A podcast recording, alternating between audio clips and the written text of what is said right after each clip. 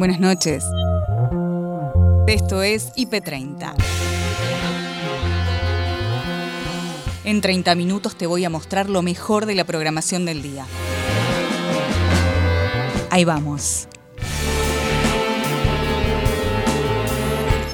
Héroes sí los hay. Rubén Otero, ex combatiente de Malvinas. Memoria, no solo el 2 de abril. Y lamentablemente tenemos ese tipo de, recuerdos esporádicos, ¿no? Eh, cuando llega la fecha, eh, todo el mundo se acuerda de los veteranos, de los héroes y quizás el 3, el 4 de abril ya pasamos a otro tema, aunque el primero también estuvimos en otra cosa. Días de esparcimiento en segunda ola de COVID. A cuidarnos. A veces en el, en el ámbito más dedicado al esparcimiento, espacios este, por ahí más lúdicos, eh, tienden a relajarse algunas medidas. Hay que decir que si eso ocurre aquí o en otros destinos de la costa atlántica, son fotos. El final del decreto que impide desalojos. No hubo un, plan, una campaña de información, no hubo eh, eh, un, organismos de control dedicados a que se cumpla el decreto, mucho menos la ley de alquileres. Eh, pero el decreto es una herramienta. En principio, el desalojo judicial no se puede llevar adelante o no se podía llevar adelante. A 39 años del desembarco en las Islas Malvinas. Abro una ventana para, narrativa para contar la guerra desde el aire, digamos, una especie de thriller bélico a partir de la destrucción del, del Sheffield, que era un buque inglés que era como la custodia del portaaviones Hermes donde estaba toda la logística de guerra.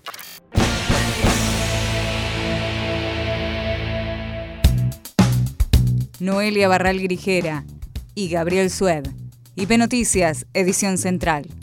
Hay dos cosas importantes que quieren cuidar tanto en nación, en provincia, en ciudad, que tiene que ver con el crecimiento de la economía, la evolución de la actividad económica y también las clases presenciales. Son dos cosas que nadie quiere tocar en este momento entre los gobernantes en la Argentina y es por eso que todo se, que cualquier estrategia se tiene que adaptar a esos dos, a esas dos pilares, digamos, eh, pese a que los casos están creciendo mucho y se los podemos mostrar con este gráfico que publicó hoy Martín Barrio Nuevo, senador provincial ahí en Corrientes. Eh, fíjense, estos son casos cada 100.000 habitantes cada 7 días. La curva amarilla, la que está arriba, es la de la ciudad de Buenos Aires. Fíjense cómo es la curva de crecimiento de casos en la ciudad de Buenos Aires cada 7 días más o menos a partir del 19 de marzo. Es impresionante el despegue de la curva, ¿no? En los últimos 10 días más o menos. Eh, esto es lo que provocó la cumbre de mañana. Es básicamente lo que termina desembocando en la reunión entre el presidente y el jefe de gobierno de la ciudad por el crecimiento explosivo de los casos, el origen principal de la preocupación entre las autoridades. De todas formas, ojo, ¿no? Porque es cierto, la ciudad está arriba, la ciudad es la que más casos cada 100.000 habitantes tiene, pero el resto de las curvas, que son eh, eh, la provincia de Buenos Aires, la curva general de la Argentina, las cuatro provincias más grandes, el resto del país, el resto de las 18 provincias, en todos los casos se comprueba que a partir del 19, 20, 20 y pico de marzo hay un crecimiento abrupto muy, muy fuerte. Un crecimiento que no se había dado nunca en la, en la pandemia en la Argentina. Todavía no alcanzamos el récord de casos de octubre, recuerden ahí fue casi 19.000 casos, pero este crecimiento, esta pendiente de la curva, no se había dado nunca antes, por eso el diagnóstico, la situación es preocupante con esta encerrona de que el gobierno, los gobiernos, no pueden tomar tantas medidas de restricción como hicieron el año pasado. Pero no solo este dato es preocupante, fíjense ustedes, hoy alcanzamos, pasamos las 56.000 muertes en la Argentina. Esto eh, eh, significa 123 muertes cada 100.000 habitantes. Nos ubica en este ranking que, eh, que hacen las este, organizaciones especializadas en el puesto 31 en el mundo. Algunos dirán, bueno, podríamos estar peor, podríamos estar mejor, es cierto, pero en el, en el desglose de cómo está cada distrito, también se ve una situación preocupante en la ciudad de Buenos Aires. Efectivamente, porque si miramos cada distrito por los resultados sanitarios en términos de muertes proporcionales en lo que va de la pandemia, realmente la ciudad de Buenos Aires tiene un número que es el peor del país. Tiene 329 muertos cada 100.000 habitantes, es el principal distrito con fallecidos en lo que va de la pandemia, seguido de Tierra del Fuego con 293 fallecidos cada 100.000. Una provincia con muy pocos habitantes. Muy pocos habitantes, Santa Cruz lo mismo, una provincia con muy pocos habitantes, 235 fallecidos cada 100.000. Simplemente para que ustedes vean la comparativa, cuáles son las tres provincias que están en mejor situación en este mismo índice, muertes cada 100.000 habitantes. La que está en mejor situación paradójicamente, porque se discutió mucho sobre cómo aplicó su política sanitaria, Formosa, 8 muertes cada 100.000 habitantes. Catamarca es la que menos muertes tiene en ese índice 20 y Misiones que tiene 21. Agustina Díaz, Nacho Corral, en tarde a tarde, con toda la información. Hoy.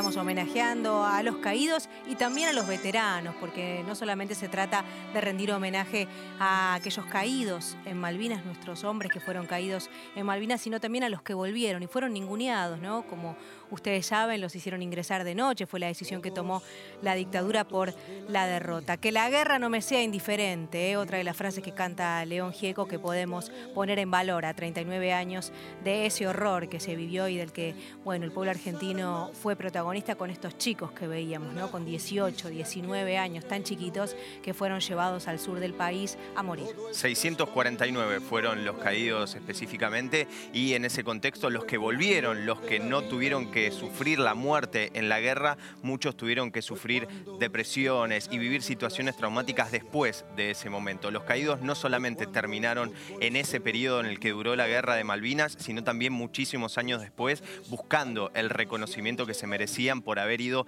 a representar al país bajo esas condiciones y como decías vos, Agus, con la edad que tenían, 18 años. Hoy es chico de 18 años, es eh, casi una edad muy temprana, inclusive hasta para jugar un partido de primera de fútbol. Imagínate para ir a una guerra y enfrentar en esas condiciones lo que tuvieron que vivir. Con 30 días de preparación, como decía, ¿no? muchas veces sufriendo además el maltrato de los propios militares argentinos, ¿no? como hemos sabido en tantas denuncias.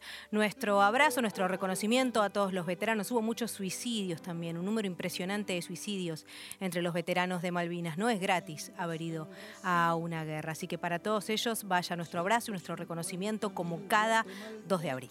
En el día de hoy, quien se pronunció respecto a esto fue el secretario de Malvinas de la Cancillería Argentina, Daniel Filmus, que habló sobre las negociaciones que históricamente tuvo Argentina con el Reino Unido para determinar la posesión de las islas y que después del 82, después de esta guerra, se terminó rompiendo. Argentina definió hace mucho tiempo, a partir de la resolución de Naciones Unidas, la 2075, que fue en el año 1965 precisamente, que el camino para recuperar las islas pasa por la negociación, por el diálogo y siempre va a ser un camino en paz. Ese aspecto exige que la otra parte, Reino Unido, se siente a negociar como lo hizo en realidad desde el 65 al 82, donde había, eh, por supuesto con bicicleteo, pero había un diálogo respecto de la soberanía, incluso hubo propuestas británicas respecto de la soberanía. Ahora bien, eh, desde el 82 Reino Unido jamás volvió a sentarse a hablar con Argentina, desconoce todas las resoluciones, no solo las de Naciones Unidas, las de la OEA, la de la CELAC, la del G77 más China, que son 133 países del mundo, y al mismo tiempo tiene una base militar enorme allí y se lleva los recursos naturales, que son de 45 millones de argentinos y argentinas. Rubén Otero fue parte de la tripulación del general Belgrano. Estuvo conversando con Nicolás Artusi. Rubén revela que tuvo una vida muy diferente después de la guerra. Nosotros sabemos que para ustedes es una cuestión cotidiana, deben ser 365 días de recuerdo, pero a veces en la Argentina siempre superados eh, por otras urgencias nos acordamos una vez por año de Malvinas, ¿no? Sí, es así, lamentablemente tenemos ese tipo de, de recuerdos esporádicos, ¿no? Eh, cuando llega la fecha, eh, todo el mundo se acuerda de los veteranos, de los héroes y quizás el 3, el 4 de abril ya pasamos a otro tema, aunque el primero también estuvimos en otra cosa. Pero bueno, em, somos así y hay que aceptarlo como es. Es muy difícil cambiar todo eso. El año que viene se van a cumplir 40 años, parece mentira, de la, de la guerra de Malvinas, ¿no? Y nosotros, claro, criados también en el sistema métrico, en las fechas redondas, este, nos ponemos especialmente melancólicos. Estas cuatro décadas, eh, en lo personal, ¿qué te han dejado? Bueno, a partir de lo, que fue la guerra, digamos, eh, yo tuve mm, una vida muy diferente después, ¿no?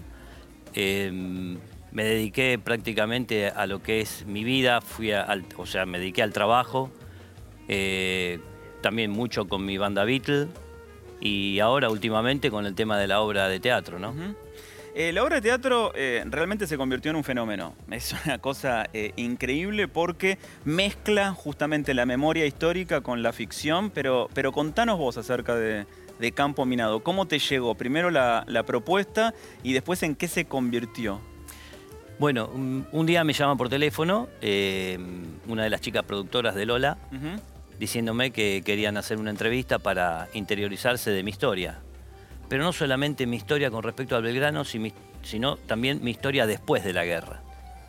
Bueno, yo efectivamente fui, eh, le comenté, le conté todo lo, que yo vivía, todo lo que me había pasado. Y a Lola le interesó mucho el tema de que yo después de la guerra eh, haya tenido una banda y una banda de música Beatle.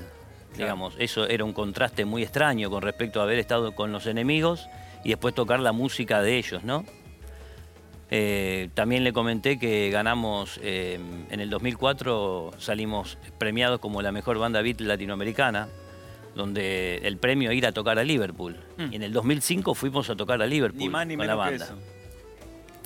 Entonces todo eso a Lola la, sedujo mucho para poner, poner la historia en la, la obra. Y bueno, eh, le conté todo, después eh, un día me llamó, me dijo que mm, ella quería charlar conmigo porque quería que yo participe de la obra.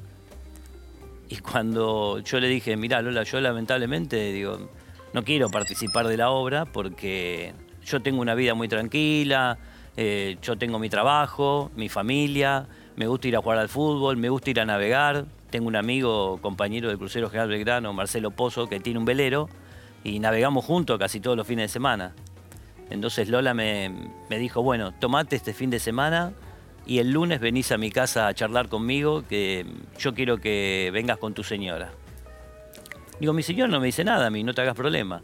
No, no, dice, yo quiero que ella nos conozca y nosotros la queremos conocer a ella y todo. Bueno, fui a la casa, estuve como dos horas de reunión hasta que al final le dije, bueno, Lola, está bien, dale. Digo, voy a ser parte de esto. y bueno, y así empezó todo y la verdad que le agradezco infinitamente a Lola el haberme convencido porque lo que vivimos durante estos cuatro años de obra y un impas de un año eh, fue algo increíble porque mm, descubrí también que los ingleses son personas. En IP Noticias, segunda edición, Silvani y Rocío hablaron con nuestro corresponsal de IP sobre cómo se están desarrollando las actividades y los protocolos en la costa atlántica. A veces en el, en el ámbito más dedicado al esparcimiento, espacios este, por ahí más lúdicos, eh, tienden a relajarse algunas medidas. Hay que decir que si eso ocurre aquí o en otros destinos de la costa atlántica, son fotos, como hemos contado nosotros en el noticiero durante el verano, en, esos, este, en esas fiestas que se han realizado durante el día, a veces en los medianos, pero son fotos. Todo el mundo trabaja un montón para que este tipo de situaciones no ocurran. De hecho, todo el sector gastronómico, con, bueno, por supuesto, menos aforo, todo lo que hemos visto en el verano, con más la experiencia que hemos tenido con un montón de visitantes durante enero y febrero, bueno, más experiencia y por supuesto la misma predisposición para que la gente se cuide. Mucha gente en Pinamar, mucha gente en la zona con menos agentes de la fuerza de seguridad, con lo cual la responsabilidad individual es por supuesto más importante. Lautaro, ¿cuáles son las expectativas? ¿Hay algún número que esté dando vueltas en relación a la cantidad de turistas que van a visitar justamente este destino?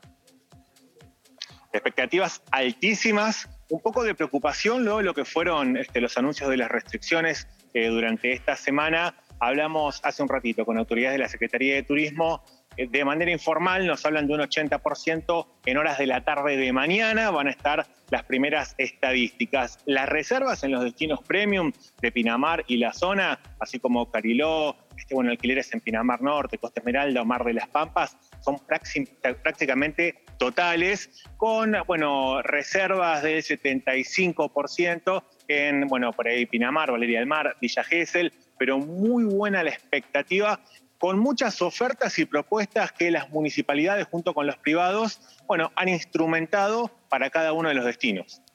Lautaro, estás con traje, pero hay un solazo que eh, obviamente es innegable. Queremos saber cómo se comporta el clima, si da para tal vez un poco de playa, tal vez un poco de chapuzón, o estoy como con demasiadas ganas desde acá.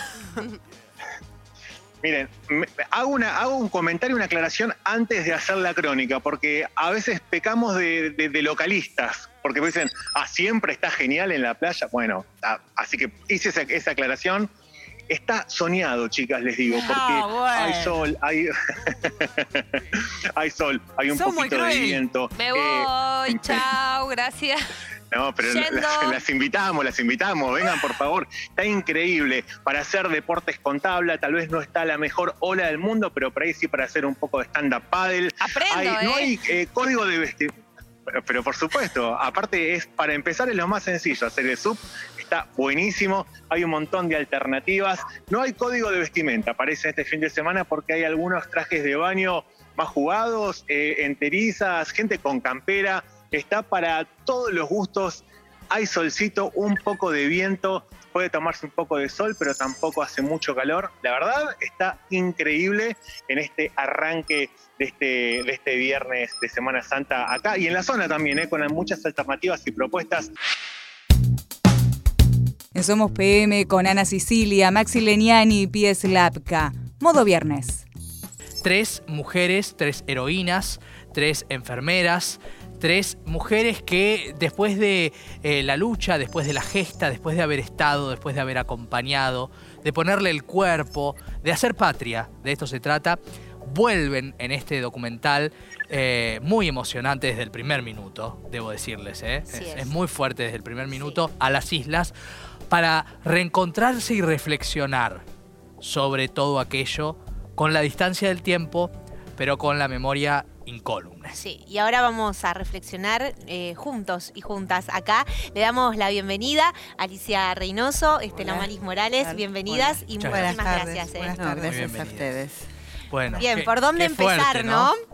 Quizás por, por esto de, de haber vuelto con una cámara, ¿no? Es muy impresionante, no dejen de verlo esto en, el documental, lo que muestra la emoción, ¿no? Del reconocimiento del lugar. Sí. No sé si crees. Sí, sí, no, eh, la verdad que el volver después de 37 años al lugar eh, es como que nosotros no. se detuvo el tiempo. Eh, cuando llegamos al lugar que nos habían dicho que no había nada, que habían tapado todo, que todo había que olvidar, estaba ahí resistiendo al olvido como resistimos tantos años nosotras al olvido. Así que fue muy fuerte.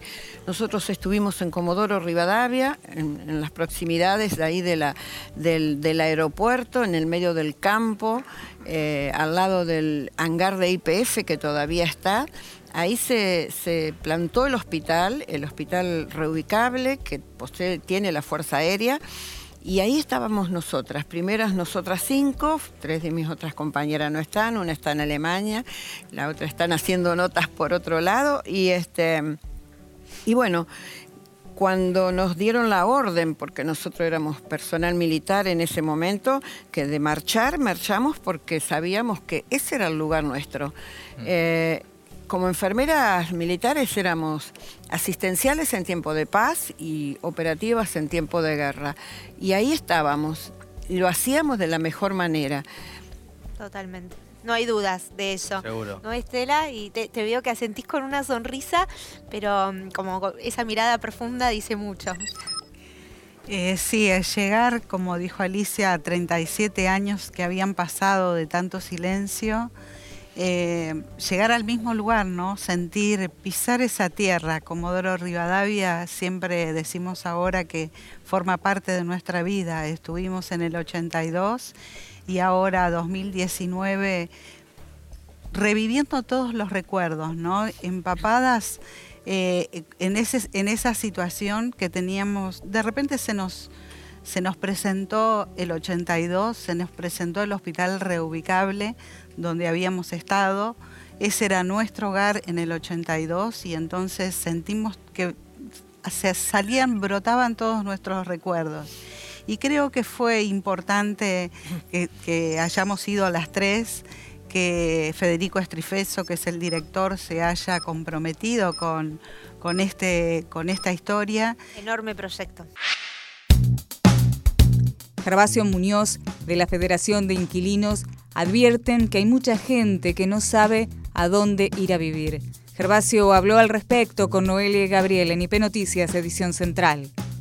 La situación es que hay muchísimas familias, muchísimos inquilinos, inquilinas que tienen una incertidumbre muy grande, una angustia muy, muy importante porque sencillamente no saben dónde van a ir a vivir en los próximos días. La situación se pone además violenta porque como no hay mediación del Estado, eh, los propietarios pretenden llevar adelante el desalojo de la forma más rápida, esa forma por supuesto que es eh, con hostigamiento, con corte de servicios, con violencia, y las familias que no tienen dónde ir intentan eh, quedarse unos días más para poder buscar otro lugar, para, poder acomodarse. Por lo tanto es una situación muy, muy angustiante y muy, muy grave, que sorprende mucho también el nivel de improvisación eh, y en algún punto de irresponsabilidad con la que fue tomada, ¿no? Gervasio, ¿el, decreto tuvo eh, efectos eh, positivos sobre, o sea, efectivamente impidió los desalojos? Porque recuerdo que hubo denuncias de que no estaba funcionando todo lo bien que debió haber funcionado. No, no hubo un cumplimiento total, no hubo, ten en cuenta, ¿qué tal? No, no hubo un, plan, una campaña de información, no hubo eh, eh, un, organismos de control dedicados a que se cumpla el decreto, mucho menos la ley de alquileres. Eh, pero el decreto es una herramienta. En principio, el desalojo judicial no se puede llevar adelante o no se podía llevar adelante. Y segundo, las organizaciones, ahí hicimos un trabajo muy importante de información, de mediación, de contención, eh, de defender a, los inquilinos y a las inquilinas en situaciones eh, eh, difíciles. Por lo tanto, el decreto, a pesar de la ineficacia del Ministerio de Desarrollo Territorial, bueno, era una herramienta muy importante. Ten en cuenta que Ahora, el primer día hábil de abril, llegan todas las cédulas de desalojo. Claro. Claro. Eh, Frente a eso no hay herramienta. Esto, esta situación se complica por el aumento que se dio en los alquileres y te engancho con otra pregunta. Eh, ¿Tiene que ver este aumento de alquileres con la nueva ley de alquileres? Los aumentos, eh, por supuesto que agravan la situación porque en Argentina hace algunas décadas eh, en realidad desde la última dictadura, el precio del alquiler está completamente desregulado. Es uno de los pocos precios de algo tan básico, de un derecho tan primario como es la vivienda, que está eh, desregulado. ¿sí? Entonces, siempre se dan aumentos muy importantes. Lo que, lo que hoy se combina llevando adelante, te diría quizás una bomba de tiempo, que es la que empieza a explotar ahora, es que hubo un decreto que congeló el precio de los alquileres, que prohibió los desalojos y el mercado inmobiliario responde con muchísima presión y con aumentos de precios. Que se votó la ley de alquileres y que entró en vigencia, eh, más allá de que no se cumple, y que el mercado responde también a esa ley aumentando precios, eh, con el incumplimiento sistemático, eh, eh, llevando adelante cada vez condiciones más discriminatorias, elitistas. El periodista, historiador y escritor Marcelo Larraqui visitó los estudios de Redacción IP conversó con Andrés y Patricia sobre su libro La Guerra Invisible, el último secreto de Malvinas. ¿Cuál es el último secreto? Lo sabemos un poquito, que es este, de parte de Gran, Bretaña violar la zona de exclusión y atacar el continente. Claro, claro. yo lo que abro una ventana para narrativa para contar la guerra desde el aire, digamos, una especie de thriller bélico a partir de la destrucción del, del Sheffield, que era un buque inglés que era como la custodia del portaaviones Hermes, donde estaba toda la logística de guerra y con el Exocet, este, Argentina tenía un arma tecnológica eh, totalmente superior a Gran Bretaña, porque era el primer misil que se podía disparar desde 40 kilómetros. Es decir, Gran Bretaña no podía, la flota británica no lo podía parar, eh, lo detectaba dos minutos antes de que impacte y no tenía capacidad de reacción lo que le costaba a Argentina era ubicar a través de, esta guerra electrónica dónde estaban estos buques. Yo lo cuento en el libro con mucho detalle, porque tenían un avión explorador que los detectaba con muchísimo trabajo y muchísimo riesgo. Este, y entonces cuando hunden este destructor, Inglaterra se da cuenta que el centro de gravedad de la guerra es el continente. ellos tienen que atacar la base aeronaval y terminar con esa amenaza. El problema no es Puerto Argentino, el problema es Río Grande. Y esto sucede durante todo el mes de mayo. Entonces cuento la historia de este, una patrulla británica que llega a aterrizar en Tierra del Fuego al mando del capitán Legg. Este nombre se da por primera vez en un libro que en ese momento tenía 28 años y comanda la patrulla, este, que, se decide la propia Thatcher que vaya una fuerza especial, entre comillas, clandestina, mm. ¿no? porque vulneraba este, la zona de exclusión para eliminar esta amenaza. entonces ahí yo, abro todo este juego de lo que sucede, cómo se prepara esta fuerza eh, y todo lo que hace este, Inglaterra para parar este, los super Bien, y, la violación de esta suerte de código respondía a qué? A que tenía el apoyo de la OTAN, digamos. No, no, al punto que Reagan cuando se entera de esto, la llama a Thatcher, le dice no ataques al continente porque el teatro de guerra es Malvinas claro. y Inglaterra tenía como el beneplácito de la, de la ONU de atacar solamente Malvinas porque ellos respondían a una agresión, no podían atacar el continente. El problema es que el punto de partida de los aviones ser el continente.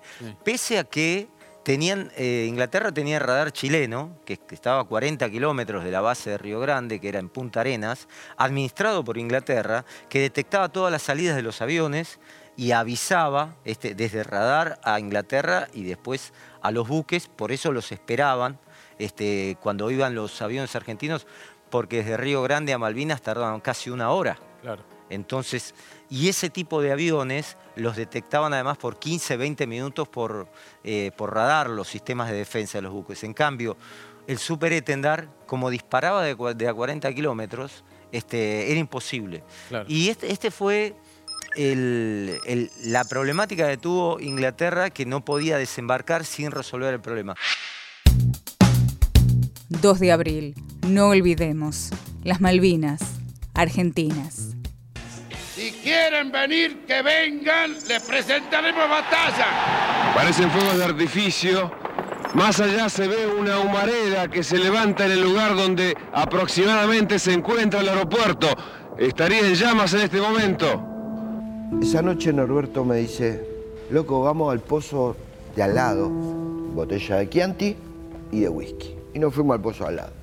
Amanece. El primero que saca la cabeza del pozo es eh, Norberto me dice, che, loco, mirá. Entonces miro así, donde supuestamente estaba nuestro pozo. No había quedado nada. Un cráter gigante había caído, un caño justo arriba.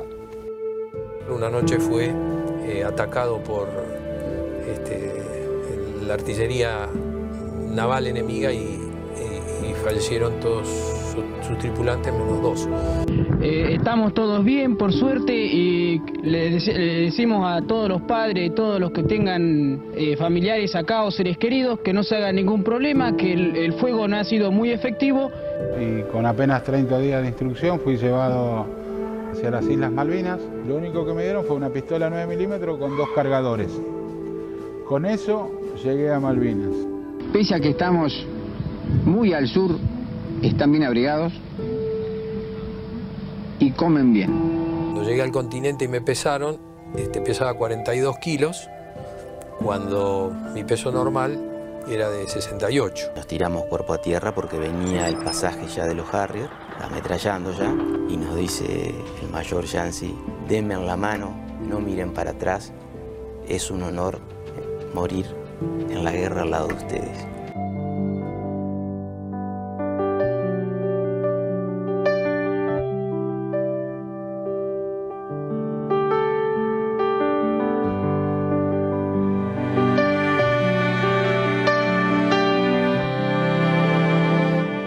Hoy en día que los jóvenes sepan lo que es Malvinas. Los viejos amores que no están, la ilusión de los que perdieron, todas las promesas que se van y los que en cualquier guerra se cayeron. Todo está guardado en Y hasta acá llegamos por hoy. Acordate que podés ver las notas completas en nuestro sitio www.ip.digital y en nuestro canal de YouTube búscanos como IP Noticias y suscríbete. Hasta la próxima. Buenas noches.